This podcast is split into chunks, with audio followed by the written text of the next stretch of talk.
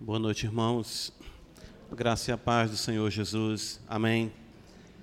Privilégio para nós estarmos aqui, exaltando, bendizendo o nome do nosso Deus, aquele que fez os céus, a terra, o mar e tudo que neles há, como seu povo, comprados com o seu sangue precioso, sangue do Cordeiro, estamos aqui para exaltá-lo, o dia que o Senhor separou para nós, juntos sermos mais ah, edificados, nutridos, né? participarmos da adoração pública, solene, a santa convocação, onde podemos assim bendizer mais o seu santo nome.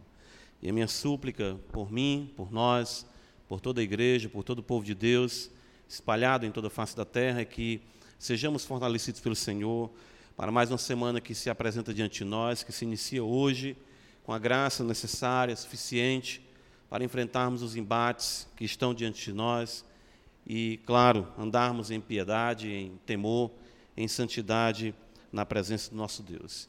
Que Deus assim conceda aos santos, que Deus assim faça a igreja para a glória do seu nome, bem-estar do seu povo e a propagação do reino de Deus em toda a face da terra. Amém. Quero convidá-los a abrirem comigo suas Bíblias na segunda epístola de João. Nós vamos dar continuidade nossa exposição nessa epístola.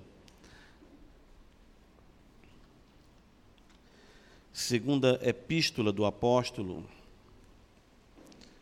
João. Nós iremos ler até o verso 11 e iremos nos deter desta feita dos versos 7 a 11.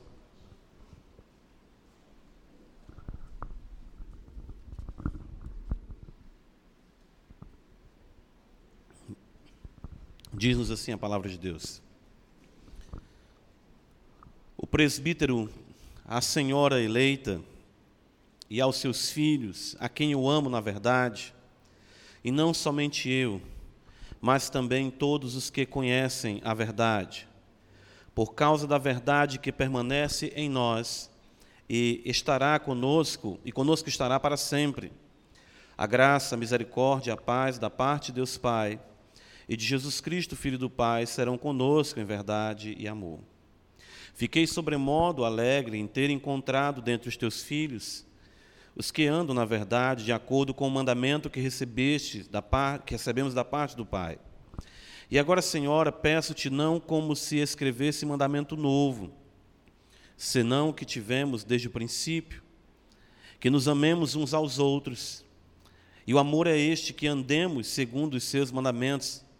Este mandamento, como ouviste desde o princípio, é que andeis nesse amor.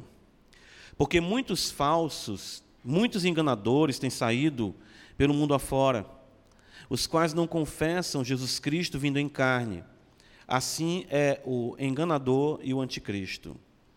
Acautelai-vos para não perderdes aquilo que temos realizado com esforço, mas para receberdes completo galardão. Todo aquele que ultrapassa a doutrina de Cristo e nela não permanece, não tem Deus.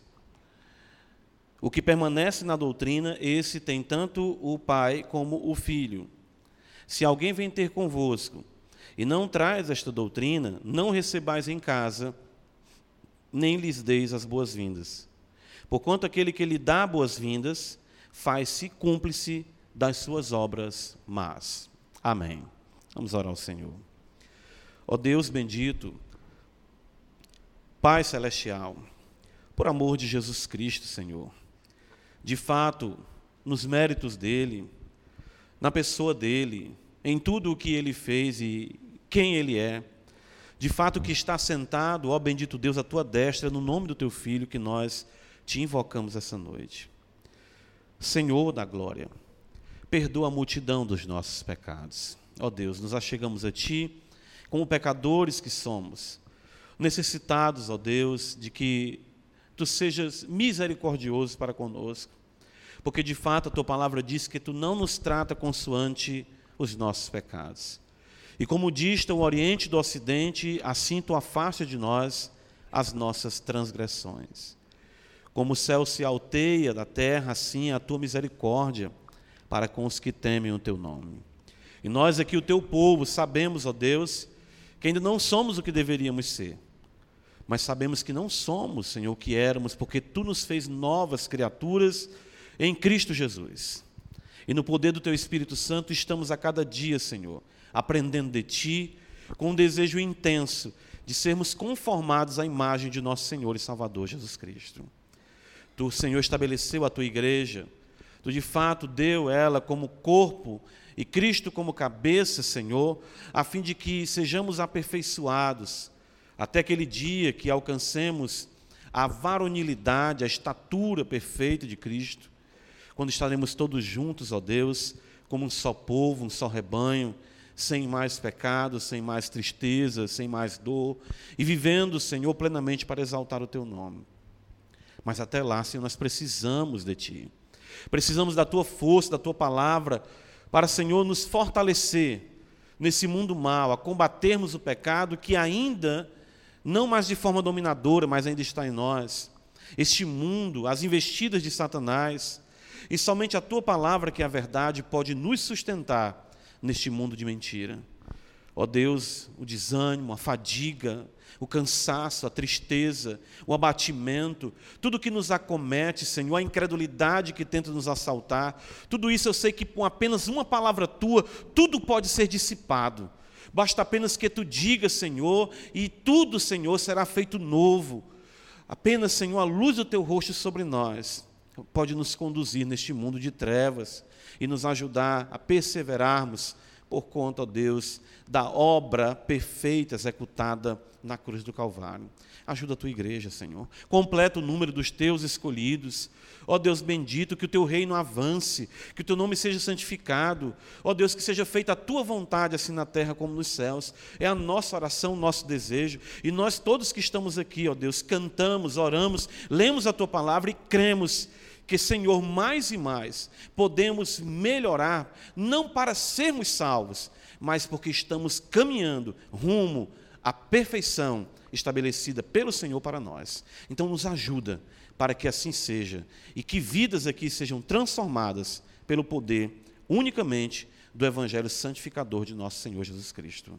Alcança as famílias, alcança este marido, alcança esta esposa, este pai, essa mãe, esse lar. Ó Deus, e que a tua palavra tenha o poder de fortalecer os lares, para que igrejas fortes, para que esta que seja uma igreja forte e o teu nome assim seja glorificado. Nos ajuda, Senhor, por amor de Jesus Cristo, nosso Salvador, nós choramos. Nós cremos no Espírito Santo, Senhor. Amém. Meus irmãos, uh, a segunda epístola de João, como já em dois sermões anteriores temos assim apresentado diante da igreja, conforme o santo apóstolo nos ensina, a importância da verdade para a preservação da igreja de Deus. De fato, nós vimos, conforme João nos ensina, isso de forma até, vamos dizer, mais extensa na sua primeira epístola, mas mesmo se dirigindo a esse grupo de irmãos, numa epístola concisa, ele apresenta para nós a, a, o fato de que somente mediante a verdade nós podemos ter um relacionamento autêntico com o Senhor nosso Deus. Nós vimos isso. E essa preocupação de João, ela é realmente salutar. No seu contexto, em seus dias, ou seja, dois mil anos atrás, como nós aqui destacamos, pelo momento em que o período apostólico se aproximava do seu fim. A igreja precisava caminhar, a igreja precisava exatamente continuar na transmissão da verdade, na guarda do bom depósito, nos ensinos que foram legados tanto por Cristo como pelos seus santos apóstolos. E a igreja então enfrentava agora, João já percebia isso, isso era um fato mesmo nas epístolas paulinas. Paulo então se dirige às igrejas corrigindo a má compreensão de alguns cristãos, ou muitas das vezes o infiltrar-se de doutrinas, de heresias que visavam minar a espiritualidade saudável da igreja de nosso Senhor Jesus Cristo. João então tem esse cuidado. Nós estamos aqui nos aproximando do final do primeiro século, onde a igreja precisava não se deixar levar por muitas doutrinas várias e estranhas, ensinamentos que ah, ah, se tentavam, vamos dizer assim, misturar com o Evangelho de nosso Senhor e Salvador Jesus Cristo. Porque o grande problema que a igreja enfrentava e que nós enfrentamos também em nossos dias, não é uma questão de nós ah, nos depararmos com o paganismo. Isso ficava muito claro para os cristãos ou seja, os que adoravam o império, os que adoravam o imperador, os que adoravam, enfim, as entidades, enfim, os falsos deuses que existiam, seja no contexto mesmo romano, grego, enfim, dos povos que estavam em redor da igreja, ali principalmente no contexto da Palestina e no seu desenvolvimento da bacia ali do Mediterrâneo, isso era fácil para eles identificarem. Paganismo, deuses falsos, porém o que era perigoso e o que estava assolando a igreja naqueles dias era exatamente uma redefinição do Evangelho. Ou seja, uma tentativa de se trazer algo mais para o Evangelho, acréscimo para o Evangelho, a, a, vamos dizer assim, uma tentativa de melhorar, de tornar o Evangelho mais aceitável, algo mais atraente para os povos que estavam em redor da igreja. João então vai dizer que isso não deve de maneira nenhuma ser negociado. Nós vimos isso na, no primeiro parágrafo que nós observamos, do verso 1 ao verso 3, onde ele destaca a verdade com intensidade do nosso relacionamento com Deus, o caráter permanente dessa verdade, essa verdade que está conosco e estará para sempre, diz o apóstolo. E ele mostra que essa verdade é uma verdade acessível a toda a igreja. Nós vimos isso, creio que os irmãos vão lembrar, no versículo 1, quando ele fala para nós: A quem eu amo na verdade, não somente eu, mas todos os que conhecem a verdade. O cristianismo, a fé cristã, não era jamais passível de uma manipulação esotérica, de algo que fosse apenas, vamos dizer assim, do conhecimento de um grupo seleto de teólogos, de místicos, de reinterpretadores do fenômeno, vamos dizer assim, do fato de Cristo Jesus. Não. É, o Evangelho, a simplicidade do Evangelho, o poder do Evangelho, a transformação do Evangelho era algo real na vida de todos os crentes. João queria que isso ficasse muito claro para a igreja, para que a igreja não começasse a caminhar de forma, vamos dizer assim, é, segregada na sua própria existência, com pessoas que se diziam detentores do conhecimento e outros cristãos não tinham esse conhecimento. E isso é o que muitos comentaristas vão dizer de um gnosticismo, né? de um conhecimento da gnose, aquele conhecimento que apenas alguns tinham incipiente na igreja, ou seja, que estava começando a adentrar na igreja e que no segundo século vai se intensificar, assolando a igreja com doutrinas que não refletem de fato o ensinamento de Cristo. Ah, João se preocupa em que os crentes entendam que a verdade de Cristo ela não consiste nisso, mas sim em aspectos práticos, ou seja, de comandos, de instrução, da própria realidade da encarnação de Cristo, nos apresentando o que é que Deus determina e demanda das nossas vidas, por quem Cristo é e por quem Cristo fez. Então, nos versículos 4 até o versículo de número 6, João vai enfatizar os mandamentos. E os mandamentos, como nós vamos observar, e observamos isso na, na, na nossa exposição anterior, é, é aquilo de fato do caráter de Deus para a nossa vida. Né? Ah, honra teu pai, a tua mãe, não matarás, não adulterarás. Ou seja, veja que a verdade de Deus, ela toca, ela permeia todas as esferas do nosso viver. Uh, João vai destacar que essa relação com a lei de Deus não é uma relação, como nós vimos, apenas legalista, de fato, longe disso, mas uma relação de amor, um conhecimento da verdade, da pessoa de Cristo, essa verdade de forma prática, dirigida a nós por palavras precisas da parte de Deus para a nossa compreensão e vivência, e isso numa relação de amor, como nós vimos no versículo 6, que ele vai dizer para nós: o amor amor é este que andemos segundo os seus mandamentos. Este mandamento, como desde o princípio, né, ouvistes, é que andeis nesse amor. Então, vejam, João está realmente ah, preocupado com a igreja de que ela sim viva, que ela sim proceda, ou seja, fundamentada na verdade, tendo a verdade de forma simples, clara, declarada por Deus ao seu povo, conforme a Escritura nos ensina, pelos seus mandamentos, certo?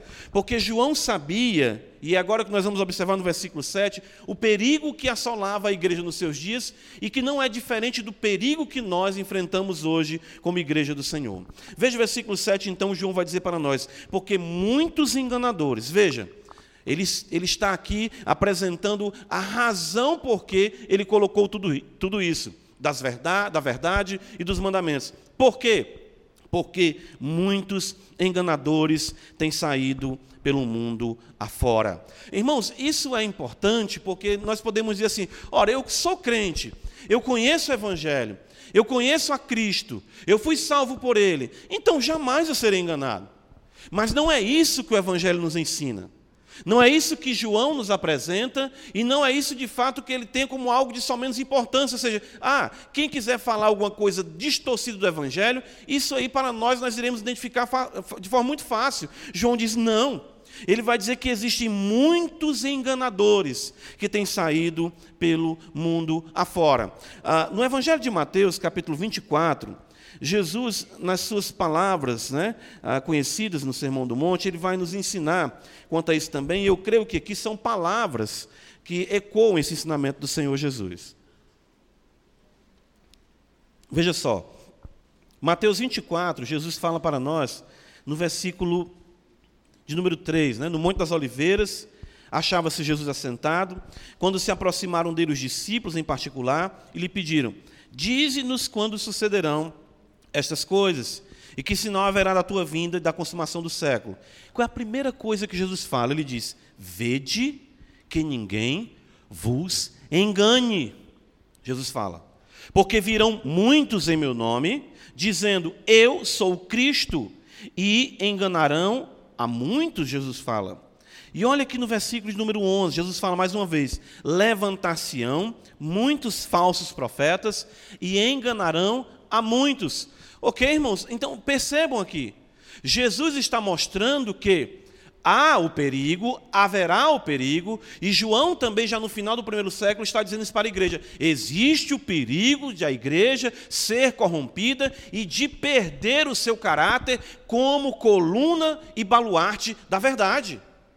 Existe sim esse perigo, não porque a verdade em si seja ela corrompida, mas porque nós, por não atentarmos ao ensinamento do Evangelho de Cristo, podemos perder o caráter de fato de sermos luz neste mundo.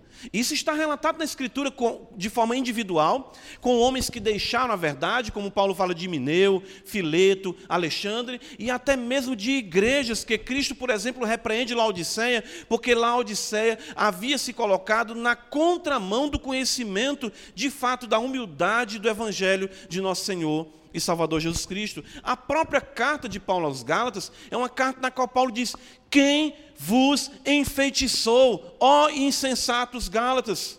Então percebam como é sutil a maneira como Satanás trabalha e como, lamentavelmente, nós somos muitas vezes é, instáveis e a nossa realidade ela é volátil se nós não tivermos o cuidado com o fato de que muitos enganadores estão aí pelo mundo afora. E, e quando João fala isso, e quando Jesus fala de levantar Sião muitos falsos profetas, ah, mais uma vez eu digo para os irmãos, identificar Henri Cristo como um falso profeta, isso é muito fácil.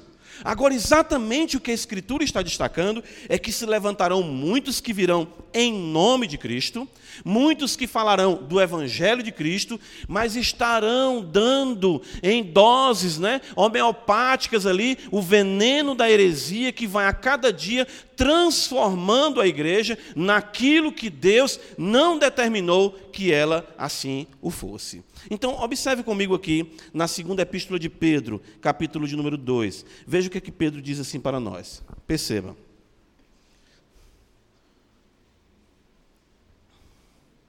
O engano que procede do enganador, ou seja, de Satanás, ele foi, é e sempre será o grande perigo enfrentado pela igreja. A perseguição, irmãos, embora seja dolorosa, nós oramos pelos crentes que sofrem, nós não, enfrentamos isso em nosso contexto, mas ela de fato traz pureza para a igreja.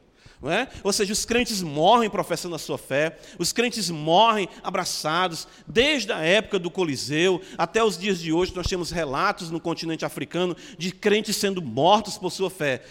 A perseguição, a enfermidade, os problemas financeiros, tudo isso que nos acomete são coisas ruins, mas nos ajudam cada vez mais a apurarmos a nossa fé, como Pedro diz. Mas a heresia, o ensino distorcido, irmãos, é algo destruidor, o qual muitas vezes nós só vamos perceber quando está realmente a realidade de um câncer em estágio, muitas vezes terminal, destruindo e minando a espiritualidade da igreja, ou mesmo a espiritualidade de muitos que estão servindo a Deus. Veja só então, 2 Pedro capítulo 2, ele vai dizer: Assim como no meio do povo surgiram falsos profetas, assim também haverá entre vós falsos mestres. Percebam, as pessoas que vão trazer ensinamentos destruidores não são pessoas que vão estar tão distantes deste púlpito do qual agora eu faço uso. Porque eles vão receber na igreja exatamente a alcunha, o título, o encargo de mestres. Pedro diz: falsos mestres, os quais introduzirão dissimuladamente heresias destruidoras, até ao ponto de renegarem o soberano Senhor que os resgatou, trazendo sobre si mesmo, mesmos repentina destruição. E muitos seguirão as suas práticas libertinas, e por causa deles será infamado o caminho da verdade. Então percebam isso, certo? João está preocupado com a igreja. João, exatamente, vamos dizer, no apagar das luzes da era apostólica, ele quer que a igreja tenha o cuidado para exatamente não ser, vamos dizer, levada por esse mar, por essas ondas, por esses ensinamentos contrários ao Evangelho. Satanás sabe, irmãos, que essa é, é a arma mais eficaz, certo? Ou seja, porque o que é que Satanás trabalha no que concerne a igreja? Colocar o homem na contramão da vontade de Deus. Então, para isso, a sutil perversão da verdade lhe é bem conveniente. Não é? Ah, e essa tarefa, Satanás trabalha com um secto de enganadores espalhados a fim de obter o maior êxito possível. Volta comigo para 2 João. Então perceba isso. Nós temos que, que deixar de sermos ingênuos quanto a essa realidade. Então, o que nós estamos observando é que, como adentrou no primeiro século ensinamentos contrários à vontade de Deus na igreja, e João os identifica aqui, ele vai querer que a igreja, hoje, nós também assim o identifiquemos. João apresenta esse engano da seguinte forma, veja como é interessante. Ele diz: Porque muitos enganadores têm saído pelo mundo afora, os quais não confessam Jesus Cristo vindo em carne assim é o enganador e o anticristo. Então, o que é que João vai destacar como centro da ação maligna? Ora, aquilo que é central para a igreja. Quem é que é central para a igreja? Jesus Cristo. Então, onde é que o maligno vai trabalhar? Em uma redefinição da pessoa de Jesus Cristo e de tudo aquilo que implica quem ele é, implica aquilo que ele fez. Veja, ele diz que o enganador e o anticristo que irá ainda se manifestar, ah, ah, ele é precedido. Ele coloca no plural no versículo 7, ele diz: Muitos enganadores têm saído pelo mundo afora. E tudo isso é o prenúncio, tudo isso é como uma realidade, ah, vamos dizer, preparatória para o que o enganador, o anticristo, haverá de consumar na concentração de uma figura plena de oposição à verdade. Agora, essa oposição à verdade, ela vai estar travestida da própria verdade, com os termos cristãos, e não como algo contrário a Cristo. Isso é que eu vejo muito perigoso. Quando nós falamos de anticristo, nós entendemos essa partícula anti apenas como contra, mas o que é mais interessante compreendermos, e muitos comentaristas trabalham com isso, é de alguém que se coloca no lugar de Cristo. Ou seja, o que é que Satanás faz? Ele não apresenta Cristo como uma pessoa má, ele não apresenta a realidade de Cristo como algo negativo, não, pelo contrário, ele apenas vai tentar, ele de fato consegue redefinir o que sai da boca de Deus para ter êxito com a humanidade. Quer ver só? Vamos lá para Gênesis, né? Texto bem conhecido da igreja. Gênesis capítulo 3. Gênesis 3. Esse processo é interessante, e eu creio que você já pode ter percebido, ah, como Satanás trabalha com os nossos pais.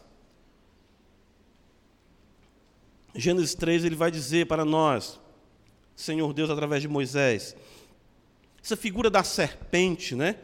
Mais sagaz que todos os animais selváticos que o Senhor Deus tinha feito, disse a mulher: É assim que Deus disse. A serpente não é ateia. A serpente não diz Deus não existe. A serpente diz foi assim que Deus disse. A serpente Satanás trabalha com os ditos da boca de Deus. Satanás não tem problema em exatamente trabalhar com a realidade do que foi revelado. O que ele quer fazer é distorcer a revelação, para exatamente afastar o homem do seu relacionamento verdadeiro. Lembra, como João coloca logo no começo da epístola, da verdade que é permanente em nós. Então ele diz: é assim que Deus disse: não comereis de toda árvore do jardim. Havia aqui elementos do comando divino para Adão. O fato das árvores, o fato de se alimentar, algo que não se deveria comer, tudo isso Satanás procura trazer como conhecedor da realidade divina. A mulher disse: do fruto das árvores do jardim podemos comer, mas do fruto da árvore do que está no meio do jardim, disse Deus: dele não comereis, ah, nem tocareis nele para que não morrais. Então a serpente disse à mulher: Veja, é certo que não morrereis. A afronta então passa a ser mais clara, mas a aproximação se dá dentro do contexto daquilo que foi revelado a nossos pais. Não é diferente com o que nós observamos do ensino do Evangelho. Epístola de Paulo aos Gálatas, veja só. De fato, 2 Coríntios, veja o que é que Paulo diz para nós no capítulo de número 11. 2 Coríntios, capítulo 11. Paulo vai dizer para nós o seguinte, no versículo 2: Porque zelo por vós com zelo de Deus, visto que vos tenho preparado para vos apresentar como virgem pura a um só esposo que é Cristo. Olha o que é que Paulo diz para a igreja de Corinto, no versículo 3: Mas receio que, assim como a serpente enganou a Eva com a sua astúcia, assim também seja corrompida a vossa mente e se aparte da simplicidade e pureza devidas a Cristo simplicidade e pureza.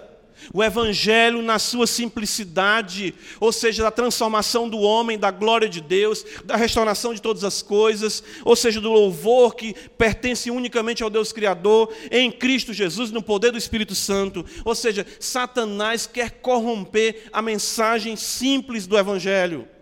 E é isso exatamente que João fala ali na sua segunda epístola. Ele vai dizer para nós: ah, por os quais não confessam Jesus Cristo vindo em carne. E aqui é onde está o veneno. Eu coloco assim: eis o veneno. Ou seja, o não confessar Jesus conforme a Escritura estabelece. Ou seja, a sua encarnação. E como se dá isso hoje? Como se dá isso hoje no contexto que nós observamos dentro da igreja? E isso você pode observar sermões, ensinamentos, estudos que tratam Jesus apenas como um grande líder. Modelos empresariais que destacam Jesus como modelo de liderança para uma empresa. Para você se dar bem em algum negócio, para você conduzir a sua casa. Como se dá isso? No conceito de amor, né? Coraçãozinho hoje está na moda, né? No conceito de amor no conceito de que somente Deus é amor, de que Cristo é amor, de que nada que reflita ira, juízo, justiça procede do Evangelho. Uma suposta tolerância, uma suposta generosidade, uma suposta bondade que tem adentrado a igreja e os púlpitos da igreja, que redefinem Cristo a parte da realidade do seu caráter justo e zeloso. Um conceito social do Evangelho de que a igreja é um local bom, atraente, agradável e interessante para uma rede de relacionamentos, sem a compreensão da fé comunal que nos irmana em Cristo Jesus e nos leva a uma adoração verdadeira ao Senhor.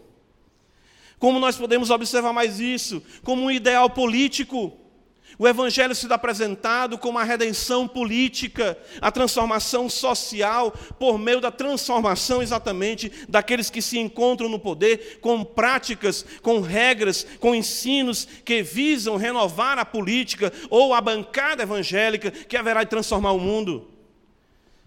Como nós vemos mais isso numa mensagem pacifista que soluciona os conflitos humanos. Quando nós vemos alguém em algum debate de TV, eu vejo aí, eu, eu acho interessante observar isso. Veja aqueles artistas que outrora professaram a fé em Cristo e que agora aparecem na TV dizendo que naquele tempo estavam falando duro demais, foram ensinados daquela forma. Não é assim. O Evangelho é amor, o Evangelho é tolerar, é tolerar isso tudo, essa questão de ideologia de gênero e tantas coisas mais que existem. Jesus é apenas um ou o exemplo a ser seguido toda a ação, irmãos, do maligno e seus seguidores consistem exatamente não de uma negação, mas em uma tentativa de redefinição do Evangelho. Irmãos, isso é muito sutil.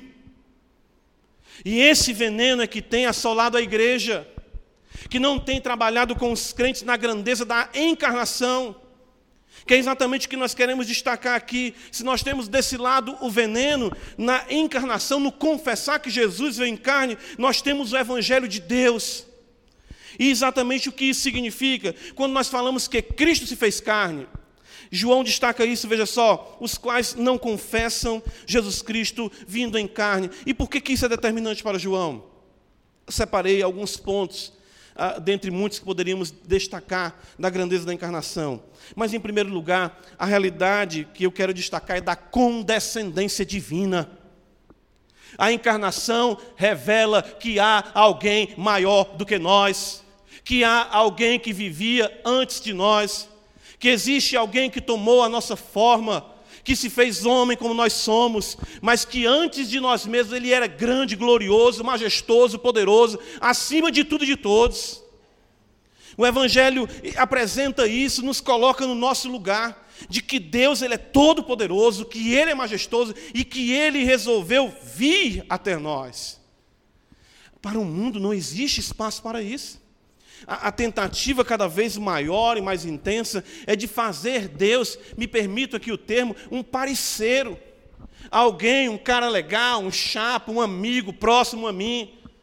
Pessoas que afirmam que conhecem a Deus, que estão tirando a barba e Jesus está do lado dele dizendo para ele usar o presto barba azul em vez do presto barba amarelo. É, essas coisas que não tratam da compreensão da singularidade de quem Deus é.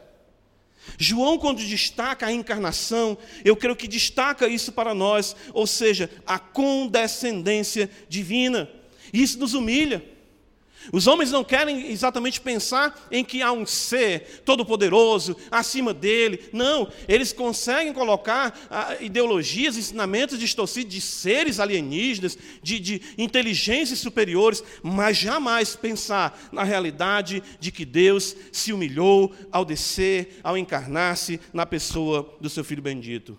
João capítulo 1, abre comigo a escritura, veja que é exatamente isso. Que o apóstolo destaca para nós na encarnação. Ah, ah, vejam isso, irmãos, no versículo 14, muito conhecido o texto.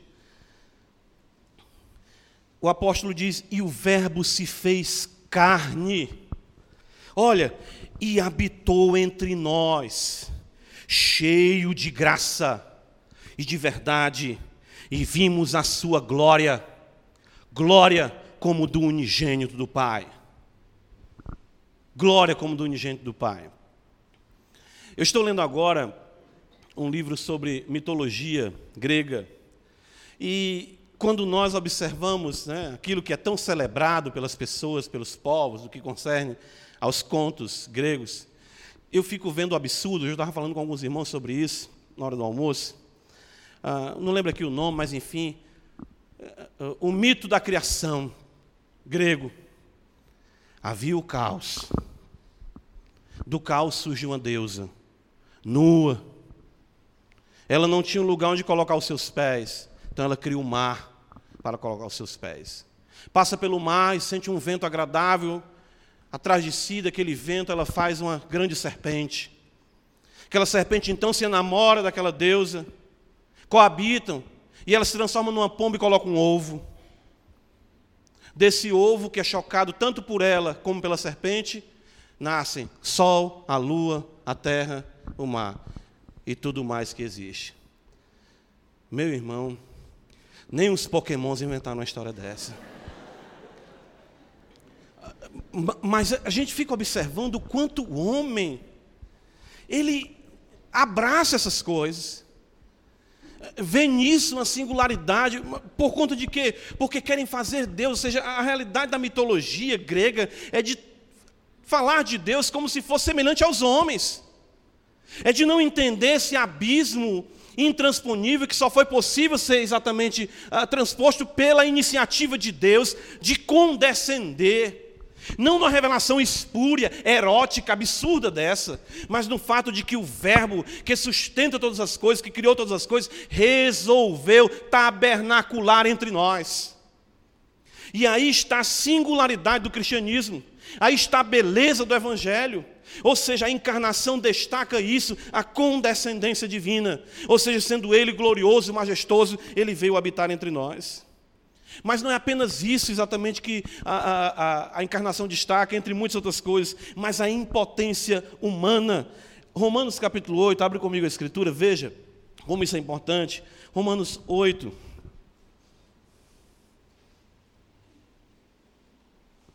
Paulo vai dizer assim para nós, versículo 7: Por isso, o pendor da carne é inimizade contra Deus, pois não está sujeito à lei de Deus, nem mesmo pode estar. Versículo 8: Portanto, os que estão na carne não podem agradar a Deus. O que é que a encarnação nos transmite? Não existe nada nesse mundo que seja capaz de estabelecer um caminho na vertical quando Jesus fala, Eu sou o caminho, a verdade e a vida, é porque de fato Ele abriu esse caminho, de fato Ele é o próprio caminho. Homem nenhum pode se achegar a Deus. A encarnação revela a impotência humana. E hoje em dia, falar dos púlpitos sobre impotência humana, sobre incapacidade humana, sobre inimizade humana, sobre o pecado do homem, sobre suas inclinações, tudo isso é banido. Hoje os vídeos, né? Antigamente não, achava até interessante um pouco. Alguns pregadores de renome tinham a ousadia de denunciar o pecado, tinham a ousadia de denunciar exatamente a heresia, tinham a ousadia de denunciar a distância do homem de Deus. Hoje em dia não. Hoje em dia o discurso consiste numa potencialização do homem da beleza do homem, da grandeza do homem, da evolução do homem, do destaque do homem, e isso dentro das igrejas evangélicas. Irmãos, percebam como o anticristo atua, como o espírito do anticristo atua. Não é algo como nós pensamos apenas de prender os irmãos, colocar um código de barra na mão, um chipzinho no caroço de arroz debaixo da mão. Não é exatamente nos colocar na contramão da vontade divina pela redefinição de valores inegociáveis do Evangelho. A encarnação, ela denuncia exatamente a impotência humana. Mas não é apenas isso. Para nós findarmos o que concerne a isso, eu creio que aqui está o que há de mais escandaloso, a solução divina. E a solução divina é aquilo que choca os homens. Isaías 53, veja o que é que o, o profeta vai nos dizer. Ah, como é que nós vemos essa realidade ah, terrível solucionada por Deus? Ah, ou seja, Deus Todo-Poderoso, Ele se humilha, claro, o homem potente, mas como isso é solucionado pelo Senhor? Isaías 53, versículos 10 e 11. Veja só. Todavia ao Senhor agradou moê-lo, fazendo-o enfermar. Quando der ele a sua alma como oferta pelo pecado, verá a sua posteridade e prolongará os seus dias, e a vontade do Senhor prosperará nas suas mãos. Ele verá o fruto do penoso trabalho da sua alma e ficará satisfeito. O meu servo justo, com o seu conhecimento, justificará a muitos, porque as iniquidades deles levará sobre si. Ou seja, o que é que ofende? O que é exatamente que a encarnação nos ensina? Que Deus não deixa o pecado barato. De que Deus agradou moer o seu próprio filho. E de que esse processo doloroso era exatamente o que era devido a nós. E a imagem de um Deus irado, justo, agindo contra o pecado, é algo que goza de antipatia não só por parte do mundo, mas pelo evangelicalismo moderno também. Falar que Deus fez o seu filho sofrer na cruz, que a sua alma foi dada como oferta pelo pecado, é uma afronta para muitas pessoas. Como falar de inferno, como falar exatamente de tudo isso. Romanos capítulo 3, o apóstolo Paulo vai nos dizer o seguinte: olha só, no versículo de número 25 e verso 26, a quem Deus propôs no seu sangue como propiciação, mediante a fé, para manifestar a sua justiça, por ter Deus, na sua tolerância, deixado impunes os pecados anteriormente cometidos, tendo em vista a manifestação da sua justiça no tempo presente, para ele mesmo ser justo e o justificador daquele que tem fé em Jesus. Então percebam, nenhum pecado fica realmente sem prestação de contas e a propiciação no sangue de Cristo. Por isso a necessidade da encarnação, o que nós confessamos hoje antes do início do culto, e aquilo que é pilar, fundamento da igreja, que João sabia que seria atacado por Satanás, é exatamente o fato de que Deus precisa, para a glória do seu nome, ser propiciado para se relacionar conosco. Claro, entendam a limitação do termo precisa, não é? Mas são os termos que nós utilizamos para a nossa compreensão. Romanos 8, versículo 3, Paulo vai dizer mais uma vez: olha, porquanto que fora impossível a lei, no que estava enferma pela carne. Veja, isso fez Deus enviando o seu próprio filho em semelhança da carne pecaminosa e no tocante ao pecado, e com efeito condenou Deus na carne o pecado ok? Na carne, Deus condenou o pecado. E Hebreus 9, 22, a Escritura vai dizer: Pois sem derramamento de sangue não há remissão de pecados.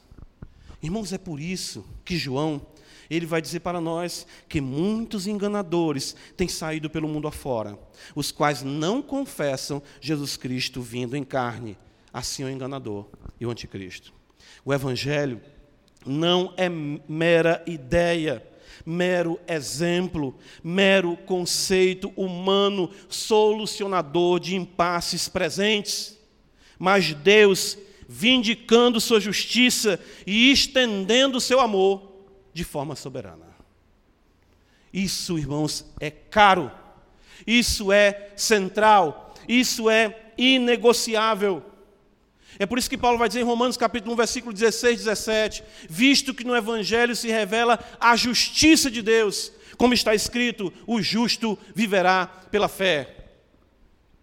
Mas tudo isso, irmãos, tem adentrado na igreja. Tudo isso tem comprometido exatamente a essência da pregação do Evangelho, às custas, vamos dizer, de um humanismo que toma conta da mente dos cristãos, da mente da igreja, com a ideia romanceada de Deus e distante daquilo que é teologicamente, biblicamente correto para a glória e louvor do seu nome. O que é que João apresenta diante desse fato? Versículo 9, observa comigo da segunda epístola. João é categórico. João é categórico quanto a isso. Certo? Por enquanto, vamos aqui deixar o versículo 8 para o outro ponto. Veja só, versículo 9, João vai dizer: Todo aquele que ultrapassa a doutrina de Cristo, nela não permanece, não tem Deus. O que permanece na doutrina, esse tem tanto o Pai como o Filho. Não podemos, às custas de uma suposta tolerância, negociar o que a Escritura apresenta como pedra fundamental. João não negocia. Ele diz: um relacionamento com Cristo não pode ser de forma nenhuma além da doutrina. E a ideia aqui da palavra que ultrapassa a doutrina é exatamente o que nós vemos hoje, sabe? De pessoas que dizem que entenderam o Evangelho mais do que os antigos entenderam. E os conceitos, né, as novas perspectivas que surgem, as novas sacadas na teologia, exatamente vão cada vez mais levando o homem para uma, uma realidade teórica e distante do pilar que é central para a fé cristã. Ou seja, a doutrina de Cristo. 1 João capítulo 4, ele vai dizer assim para nós, olha só, de forma mais extensa. Ele vai dizer: Amados, não deis crédito a qualquer espírito, antes provai os espíritos, se procedem de Deus, porque muitos falsos profetas têm saído pelo mundo afora. A ideia aqui de espírito não é que vai entrar um, um espírito, um demônio na igreja, você vai sondar, não. A ideia aqui de espírito são pessoas. Ele fala de falsos profetas, ele está falando de pessoas. Nisto reconhecereis o Espírito de Deus. Todo espírito que confessa que Jesus Cristo veio em carne de Deus. Todo espírito que não confessa a Jesus, não, a Jesus não procede de Deus. Pelo contrário, este é o espírito do anticristo, a respeito do qual tendes ouvido que vem e presentemente, João disse isso há dois mil anos, já está no mundo. Filhinhos, veja a preocupação carinhosa do apóstolo. Vós sois de Deus e tendes vencido os falsos profetas, porque maior é aquele que está em vós do que aquele que está no mundo. Eles procedem do mundo, por essa razão falam da parte do mundo e o mundo os ouve. Veja, o evangelho que está sendo ensinado pelo falso profeta é um evangelho que o mundo gosta.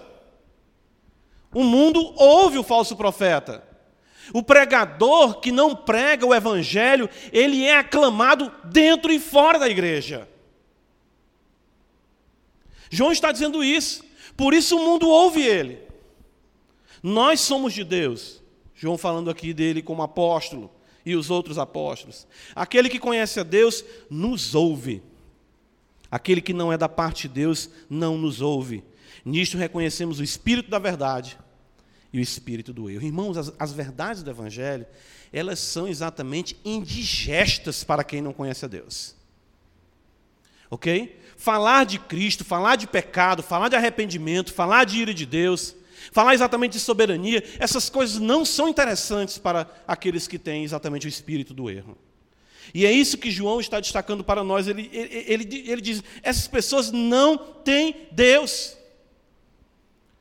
E João pode dizer isso? Eu creio que ele aprendeu isso, claro, com o Senhor Jesus. Evangelho de João, capítulo 8, versículo 44, isso é muito forte. Porém, Jesus ele não mediu palavras aqui com a distorção do ensino.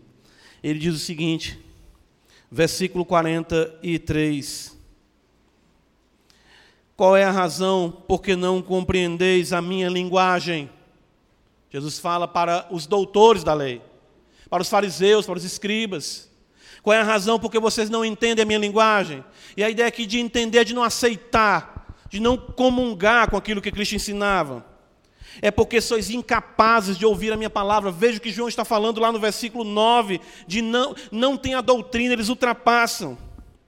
Jesus então vai mostrar de onde vem essa realidade. E é exatamente o que João destacou para nós do engano.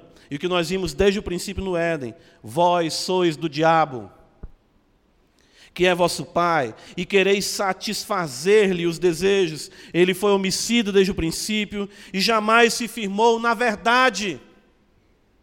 Veja só, conceito que João está esboçando ali na sua segunda epístola, de forma mais concisa, está aqui nos lábios do próprio Mestre, ele é autor desse evangelho também. Porque nele não há verdade, quando ele profere mentira, fala do que lhe é próprio, porque é mentiroso e pai da mentira. Ok, irmãos? Eh, eu quero que nós, como igreja, compreendamos isso. Essa visão é, é, medieval do diabo, essa visão de assombração, essa visão de chifre, essa visão de possessão que está tão divulgada nos meus neopentecostais. Não, irmãos. Vamos ficar atentos para aquilo que o maligno está querendo fazer dentro do nosso arraial. E como? Distorcendo o Evangelho, não apresentando o Evangelho centrado na cruz, em Cristo, em quem Deus é, em quem nós somos, do que Cristo fez. Isso, irmãos, é a estratégia de Satanás e que, lamentavelmente, tem obtido muito êxito em nossos dias. É por essa razão que as coisas parecem tão aguadas, as coisas parecem tão. tão parece que não, não avança. Claro, nós sabemos que, que, que os sete mil joelhos que não se dobram a Baal estão aí, sim, estão aqui. Mas a causa do Evangelho tem sofrido muito, muitos revés, por conta exatamente dessa distorção. João nos apresenta então os perigos, e aqui, para nós caminharmos para a nossa conclusão, veja só. No versículo número 8, ele vai dizer: acautelai-vos. É uma palavra que Cristo usa também. Acautelai-vos. E ele fala de perca, ele fala de perda, que acautelai-vos para não perderdes, ele fala. E ele diz mais ainda aqui, olha, para não perderdes aquilo que temos realizado com esforço. E ele fala aqui também ainda no versículo 8, mas para receberdes completo galardão. E no versículo número 10, ele vai dizer: Se alguém vem ter convosco e não traz esta doutrina, não recebais em casa, nem tampouco lhes deis as boas-vindas, porquanto aquele que lhe dá as boas-vindas se faz cúmplice. Então, três perigos aqui que nós enfrentamos se não tivermos o cuidado com que o apóstolo está nos ensinando. Primeiro, de perdermos. Perdermos o que? João fala, o que temos realizado com esforço. Ou seja, de perdermos exatamente a beleza, a singularidade do Evangelho, a preservação da verdade. Como nós falamos aqui no começo, isso de forma individual e coletiva acontece nas Escrituras. De homens que perderam. Não é perca de salvação. Vão evidenciar de fato que não entenderam, mas exatamente é, é, estão colocando em risco e perdendo o caráter de igreja. O caráter de igreja. A preservação da verdade, irmãos, então ela é imprescindível à subsistência da igreja. Deixa eu mostrar aqui alguns textos para os irmãos. 1 Timóteo 3. Veja só, 1 Timóteo capítulo 3. O apóstolo vai dizer para nós. Versículo 14: Escrevo-te estas coisas, esperando em ver-te em breve, para que, se eu tardar, fique ciente de como se deve proceder na casa de Deus, que é a igreja do Deus vivo, coluna e baluarte da verdade. Veja o que é que Paulo apresenta como síntese de tudo isso. Evidentemente, grande é o mistério da piedade. Olha a encarnação. Aquele que foi manifestado na carne, foi justificado em espírito, contemplado por anjos, pregado entre os gentios, crido no mundo, recebido na glória. Veja o tesouro da igreja. Segundo Timóteo capítulo 2, Paulo vai dizer no, cap... no versículo 1, no versículo 2, tu, pois, filho meu, Epístolas também, vamos dizer, que tem um cunho de despedida. Não é? A segunda epístola de Timóteo assemelha-se às epístolas de João, no que concerne também a sua despedida. Segunda Timóteo 12, tu, pois, filho meu, fortifica-te na graça que está em Cristo Jesus, e o que de minha parte ouviste, através de muitas testemunhas, isso mesmo transmite a homens fiéis e também idôneos para instruir a outros. Ok? Capítulo 4 de 2 Timóteo. Veja então como Paulo é incisivo com o seu pupilo. Conjuro-te, Paulo coloca Timóteo sob juramento, né? sob a possibilidade de anátema. Conjuro-te, perante Deus e Cristo Jesus, que há de julgar os vivos e os mortos, pela sua manifestação e pelo seu reino. Prega a palavra, insta, quer seja oportuno, quer não corrige, repreende, exorta com toda longanimidade e doutrina. É o que João também se preocupa. Pois haverá tempo em que não suportarão a sã doutrina. Pelo contrário, cercação de mestres, vejam só, segundo as suas próprias cobiças, como que sentido coceira nos ouvidos, e se recusarão a dar ouvidos à verdade, entregando-se a fábulas. Tu, porém, ser sóbrio em todas as coisas, suporta as aflições, faz o trabalho de um evangelista, cumpre cabalmente o teu ministério. Quanto a mim, e já estou sendo oferecido por libação, e o tempo da minha partida é chegada, combati o bom combate, completei a carreira e guardei o quê? Fé. Percebem? Ou seja, guardei, tem cuidado. João fala exatamente para a igreja: nós temos que ter o cuidado, vocês têm que se acautelar para não perderdes aquilo que temos realizado com esforço. Apocalipse capítulo 2, Jesus vai dizer à igreja de Éfeso.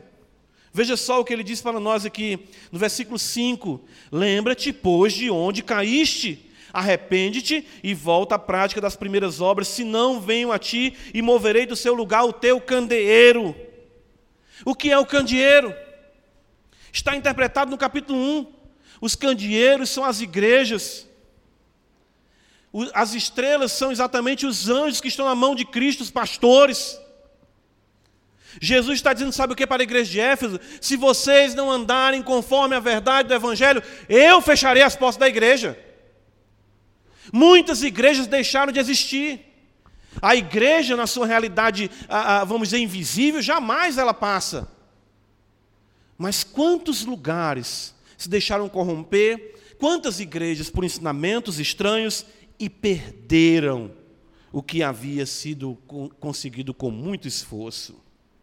João fala ainda para que não venhamos a perder, ou seja, para que nós venhamos receber completo galardão. 1 Coríntios capítulo 3, o apóstolo Paulo nos ajuda a compreender isso.